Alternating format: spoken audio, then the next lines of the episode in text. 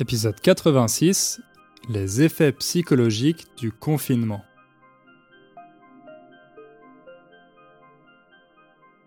Salut à toutes et à tous, je suis ravi de vous retrouver pour ce nouvel épisode qui, comme d'habitude, arrive en retard. Vous avez sûrement remarqué que cette année, le rythme de publication a été, comment dire, euh, assez irrégulier. Je pense publier un épisode fin décembre pour faire le bilan de cette année 2020. Il me semble que je faisais ça au début du podcast. Je faisais le bilan, euh, j'annonçais mes plans pour l'année suivante, euh, je donnais des conseils de productivité. C'est drôle, quand je vois le titre de certains anciens épisodes, euh, je me demande si c'est vraiment moi qui l'ai fait, parce que moi, cette année, je suis tout sauf productif. Euh, je suis devenu le champion de la procrastination. Heureusement, je me suis trouvé quelques bonnes excuses.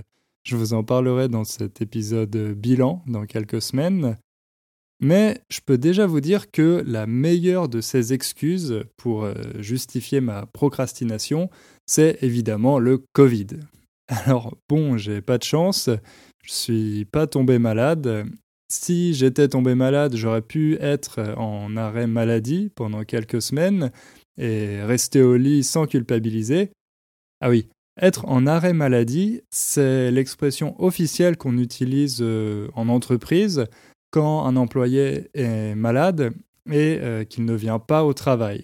Un arrêt, vous savez, c'est une pause, un stop, comme euh, un arrêt de bus par exemple. Bref, je plaisante bien sûr, euh, j'ai beaucoup de chance de ne pas être tombé malade, je touche du bois euh, pour que ça continue. Et comme je le répète à chaque nouvel épisode cette année, euh, j'espère que vous et vos proches êtes aussi en bonne santé. Aujourd'hui, après les mois qu'on a passés en confinement, on se rend compte que le Covid ne représente pas seulement un risque sanitaire, c'est aussi un risque pour notre santé mentale. Des experts du très sérieux British Medical Journal estiment que l'impact mental de la pandémie va probablement durer plus longtemps que son impact sanitaire. Alors, je sais, je vous avais promis de ne pas faire d'épisode sur le Covid, mais comme j'hésitais entre plusieurs sujets, je vous ai envoyé un petit sondage par email et euh, vous avez choisi celui-ci. Et je vous comprends. Euh, j'imagine que vous avez peut-être remarqué quelques changements qui vous inquiètent. Peut-être que certains d'entre vous ont des idées noires. Euh, avoir des idées noires, c'est une expression pour dire être déprimé, être démoralisé. Peut-être que vous n'avez pas d'énergie, que vous avez envie de dormir tout le temps. Et même sans parler de symptômes aussi extrêmes, peut-être que vous avez des problèmes de concentration, une baisse de motivation, ou peut-être tout simplement que vous avez peur. Peur pour votre santé, peur pour vos proches, peur pour euh, l'avenir.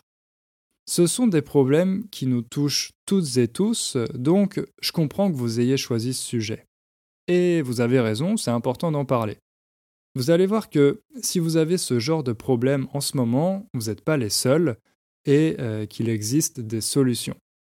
Alors, J'espère que cet épisode vous aidera à mieux comprendre vos émotions ou réactions pendant le confinement et surtout à prendre soin de votre santé mentale jusqu'à la fin de cette pandémie. Ah oui, et puis accessoirement, on va faire un peu de français.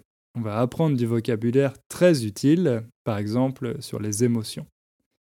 En plus, j'étais assez content que vous choisissiez ce sujet parce que je déteste prendre des décisions donc, ça me facilite la vie quand vous le faites à ma place. Du coup, je pense continuer d'organiser des sondages régulièrement. Si vous voulez y participer, il faut vous inscrire à la liste email sur euh, innofrench.com. Avant de commencer, je voudrais avoir une pensée pour les personnes qui sont mortes du Covid. Elles sont déjà plus d'un million quatre cent mille. C'est facile d'oublier que derrière ces chiffres, il y a des individus. D'ailleurs, j'imagine que parmi vous, certains ont perdu une personne chère à cause de la maladie. Donc même si on va se concentrer sur les effets psychologiques du Covid dans cet épisode, n'oublions pas qu'il faut d'abord et surtout prévenir le risque sanitaire en portant un masque, en respectant les gestes barrières, la distanciation sociale et euh, en se lavant les mains régulièrement.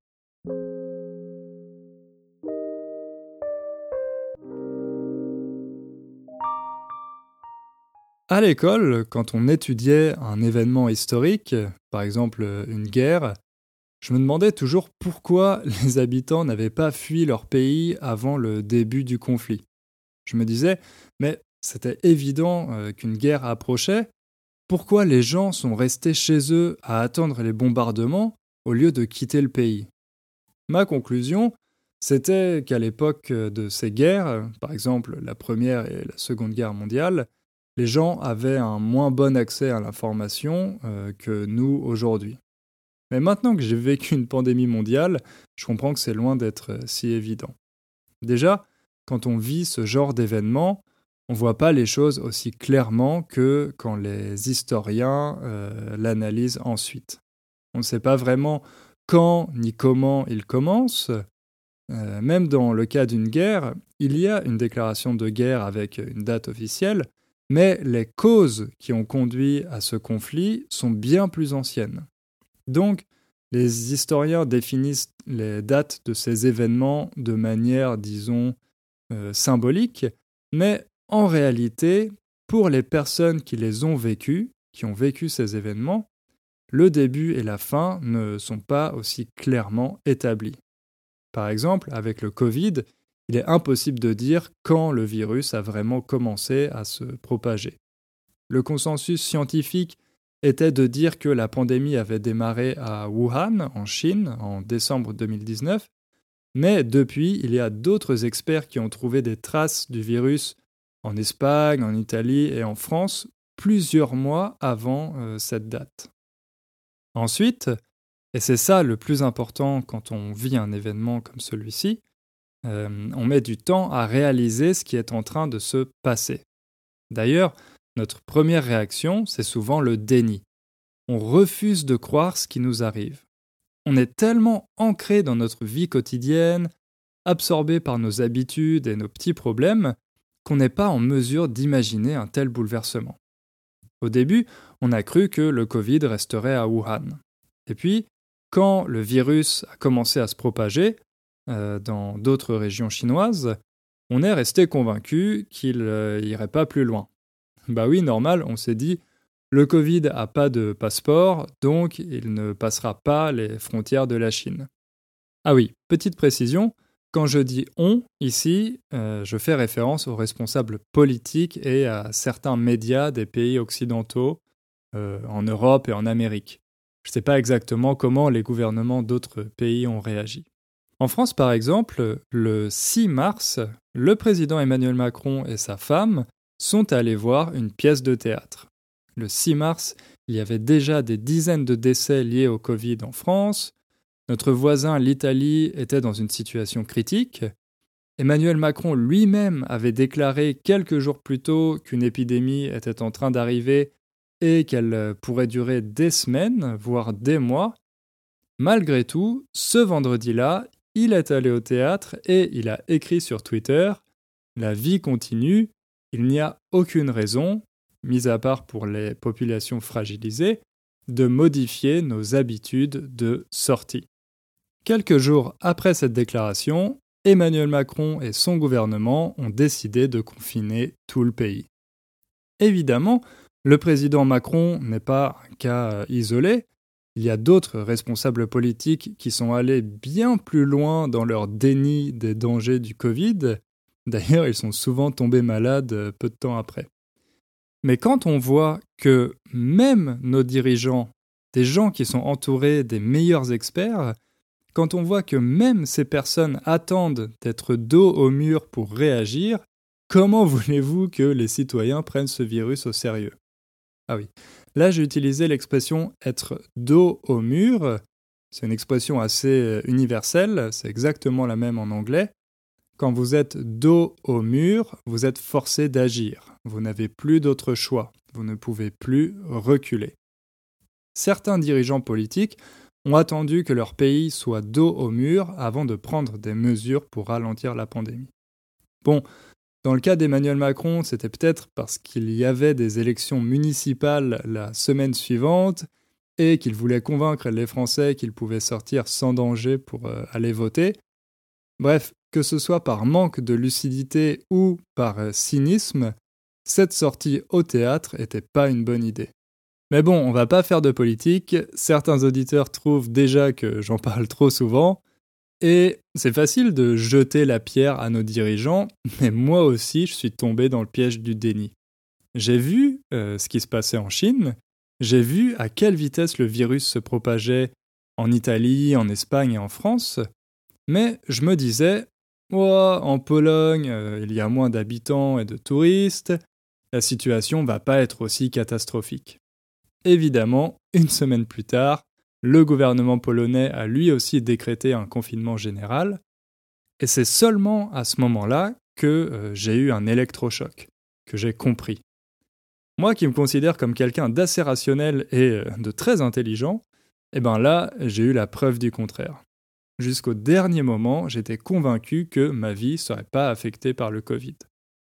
Donc voilà, ça, c'est pas vraiment un effet psychologique du confinement, mais plutôt une chose dont j'ai pris conscience grâce à cet événement, notre capacité à nier un danger qui nous menace.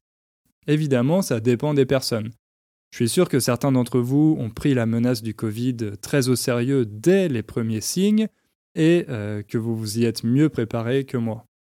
On a tous vu ces gens qui achetaient des caddies entiers de papier toilette avant le confinement. Bon, ça non plus, c'était pas toujours euh, rationnel, mais au moins maintenant, ils ont du papier toilette pour les trois prochaines années. Bref, quand les gens ont commencé à être obligés de se confiner, le déni a fait place à la peur. Vu que les gouvernements prenaient des mesures aussi euh, drastiques, on a compris que ce virus n'était pas comme les autres. On a commencé à avoir peur pour notre santé et euh, pour celle de nos proches. Chaque jour dans les médias, on voyait le nombre de morts qui augmentait de plus en plus vite, on recevait des informations contradictoires sur le taux de mortalité du virus, on voyait les hôpitaux qui n'avaient pas assez de lits de réanimation pour tous les malades, les médecins obligés de choisir qui sauver et qui laisser dans le couloir. C'est à ce moment-là qu'Emmanuel Macron a annoncé aux Français Nous sommes en guerre.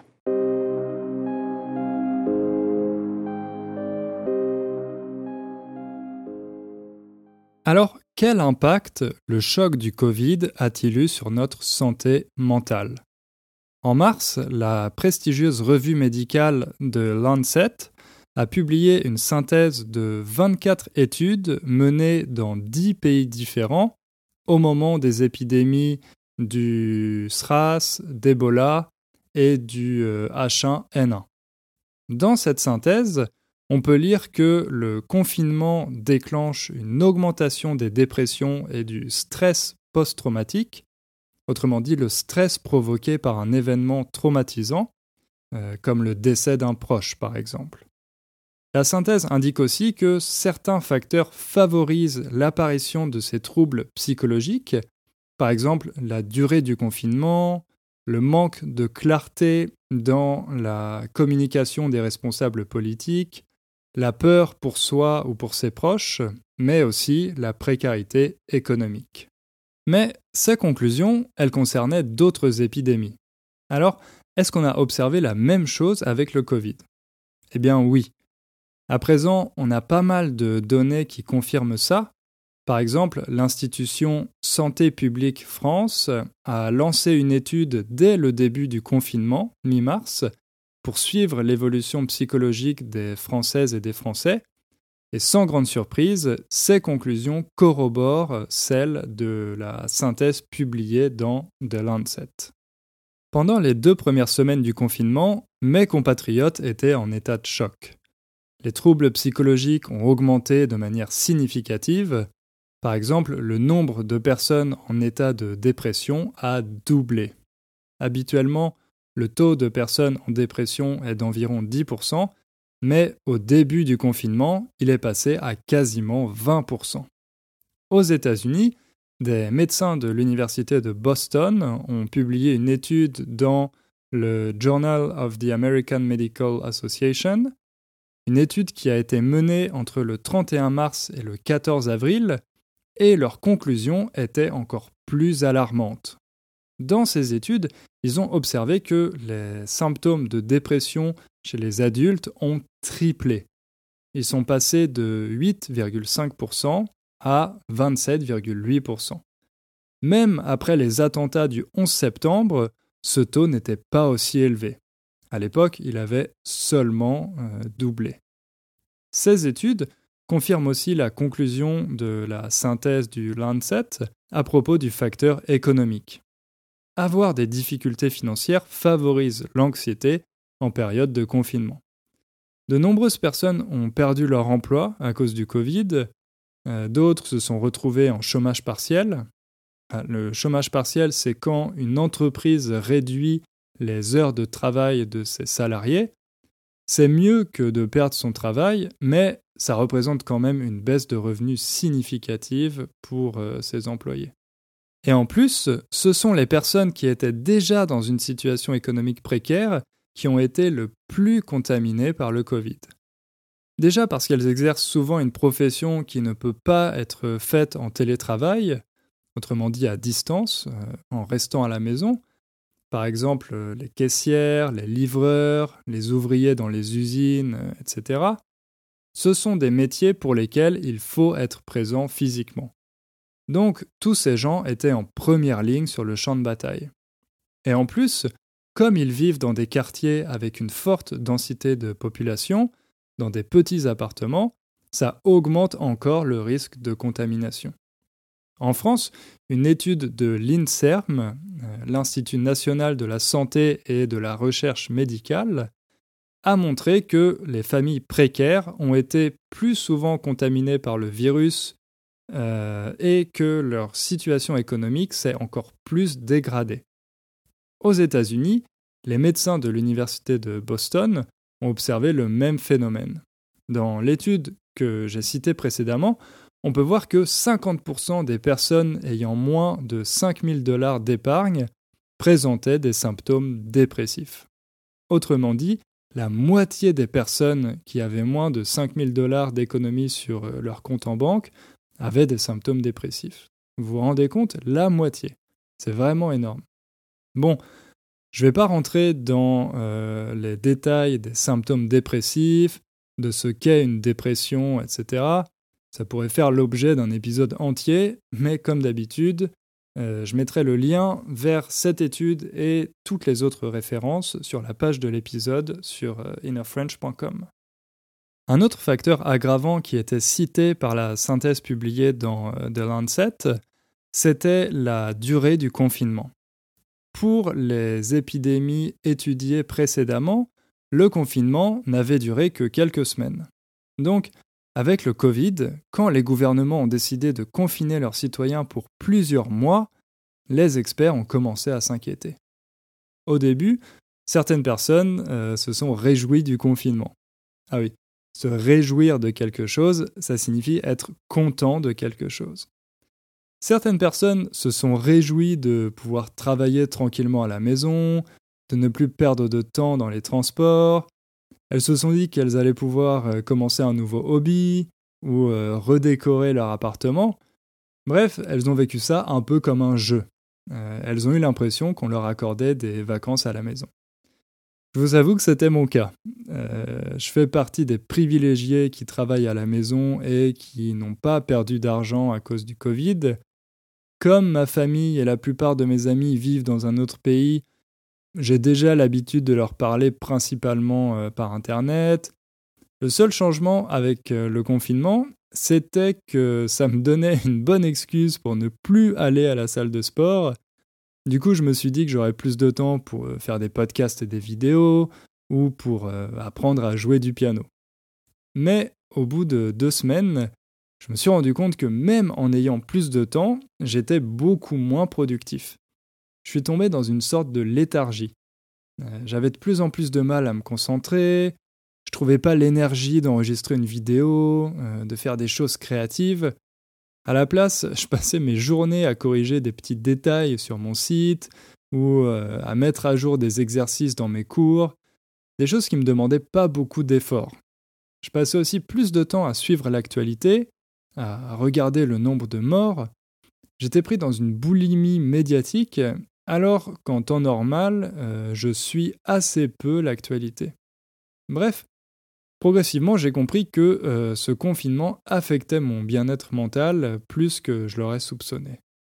En France, il y a un psychiatre et professeur qui s'est intéressé de près à cette question. Il s'appelle Nicolas Franck et il vient de publier un essai intitulé Covid-19 et détresse psychologique 2020, l'Odyssée du confinement.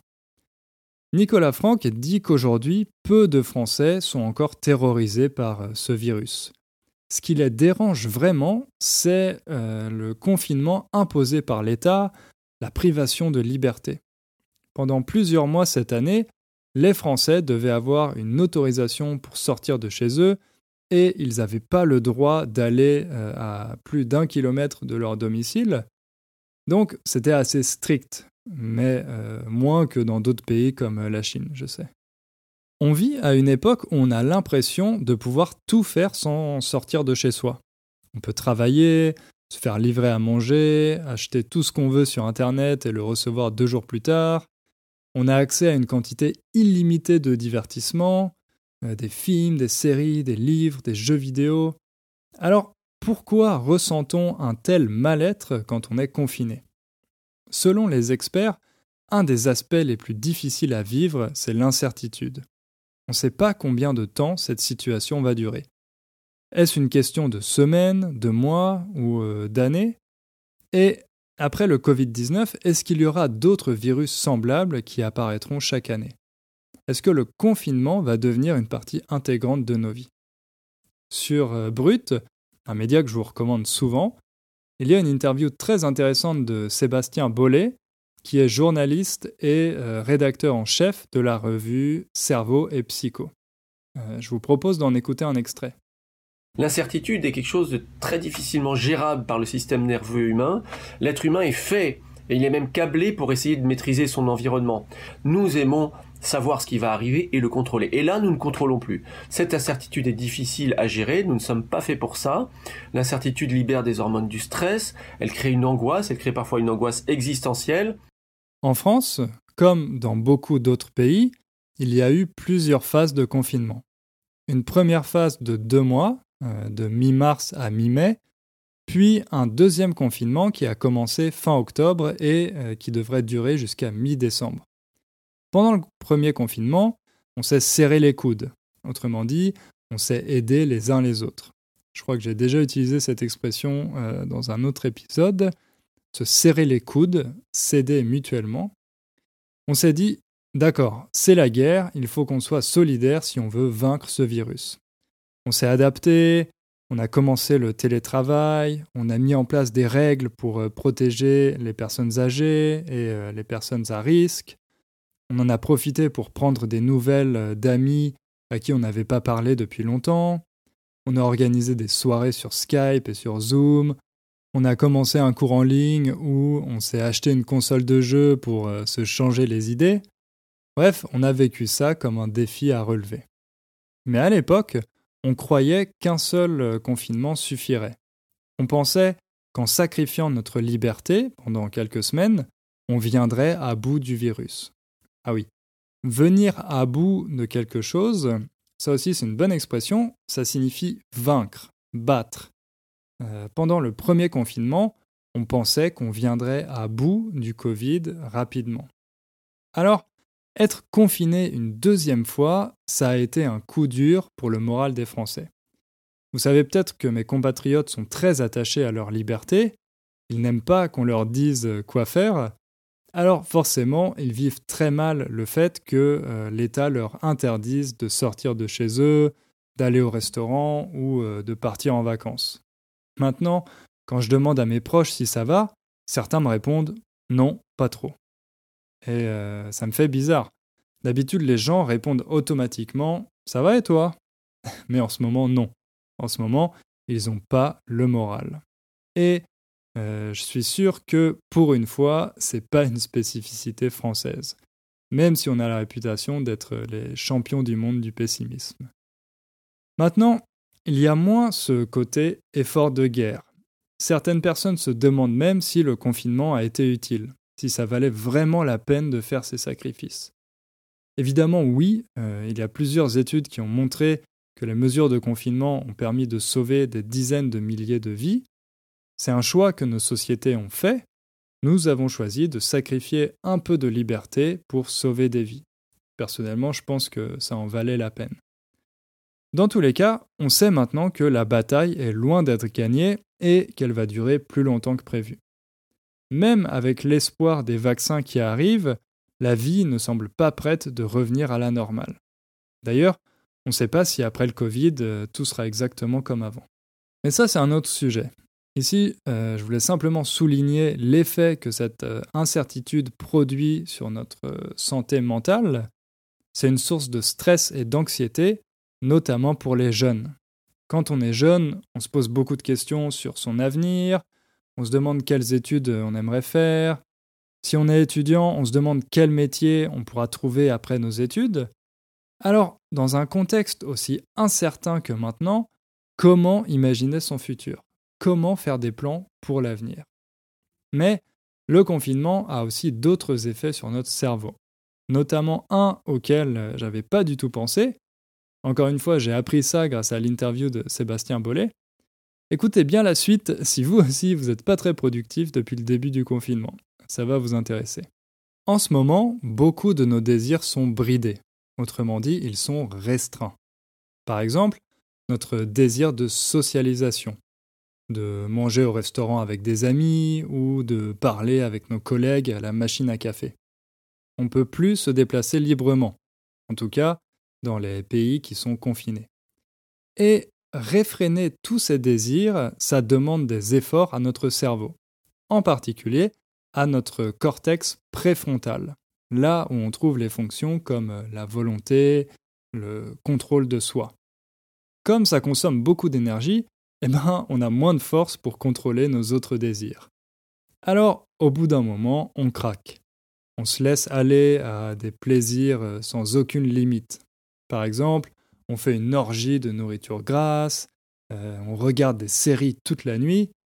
Donc voilà, si vous avez du mal à vous concentrer sur des projets difficiles en ce moment, c'est peut-être parce que le confinement force trop sur euh, votre cortex préfrontal. Mais ce qui a probablement été encore pire que l'incertitude pour notre santé mentale, c'est l'isolement social. Je vous apprends rien en vous disant que l'être humain est un animal social, nous avons besoin d'interagir, euh, d'être en contact avec nos semblables, nous sommes programmés pour coopérer. Et ça, ça s'explique par la théorie de l'évolution. Avant, pour survivre, les êtres humains étaient obligés de coopérer.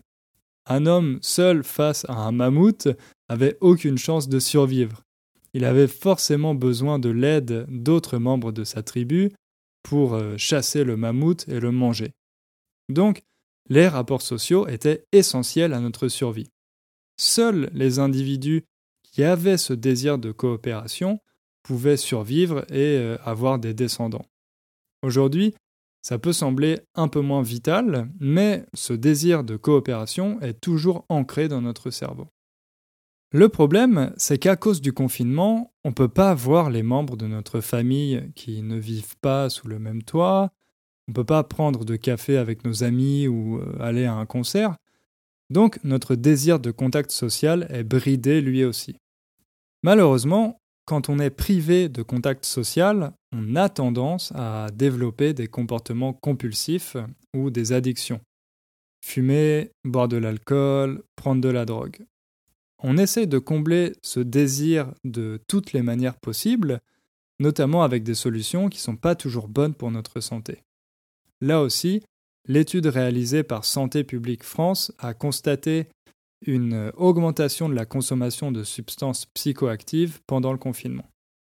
On pourrait penser que les moyens de communication actuels nous permettent de combler ce désir de contact social, c'est vrai qu'on peut appeler voir nos proches facilement avec notre smartphone, mais certains experts estiment que les écrans ne comblent pas complètement notre désir de contact social, car il manque le contact physique qui est très important lui aussi.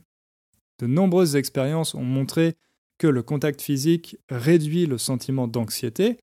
Par exemple, si un proche vous tient la main ou euh, vous embrasse, et malheureusement, c'est pas encore possible de le faire euh, avec un smartphone.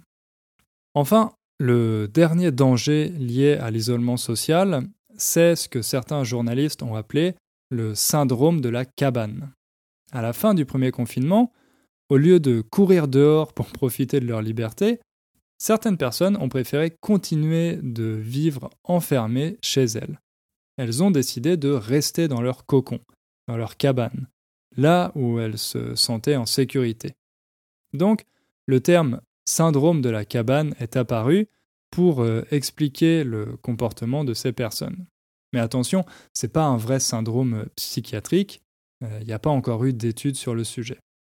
Je pense que c'est sûrement une question de personnalité, mais j'ai remarqué ça moi aussi. En Pologne, le confinement était un peu moins strict qu'en France, mais il m'est arrivé de ne pas sortir de chez moi pendant 3 ou 4 jours. Ensuite, quand je sortais, je me sentais un peu mal. Je dirais pas que j'avais peur, mais euh, je me sentais mal à l'aise. Je regardais les gens avec un peu de méfiance, j'avais pas envie de parler à qui que ce soit, et quand je rentrais chez moi après ça, je me sentais soulagé. Parce que même si nous sommes des animaux sociaux, on peut vite devenir des sauvages si on s'isole trop longtemps. C'est ça que je trouve dangereux. J'ai peur qu'à cause du confinement, le lien social se brise que les tensions entre les gens augmentent et que nos sociétés se délitent progressivement, euh, qu'elles tombent en morceaux. Bon, je reconnais que c'est une vision très pessimiste, mais je pense qu'il faut être attentif à tous ces signes, à nos réactions, et faire encore plus d'efforts pour protéger ce lien social, tout en continuant de respecter les gestes barrières pour empêcher la propagation du virus, bien sûr.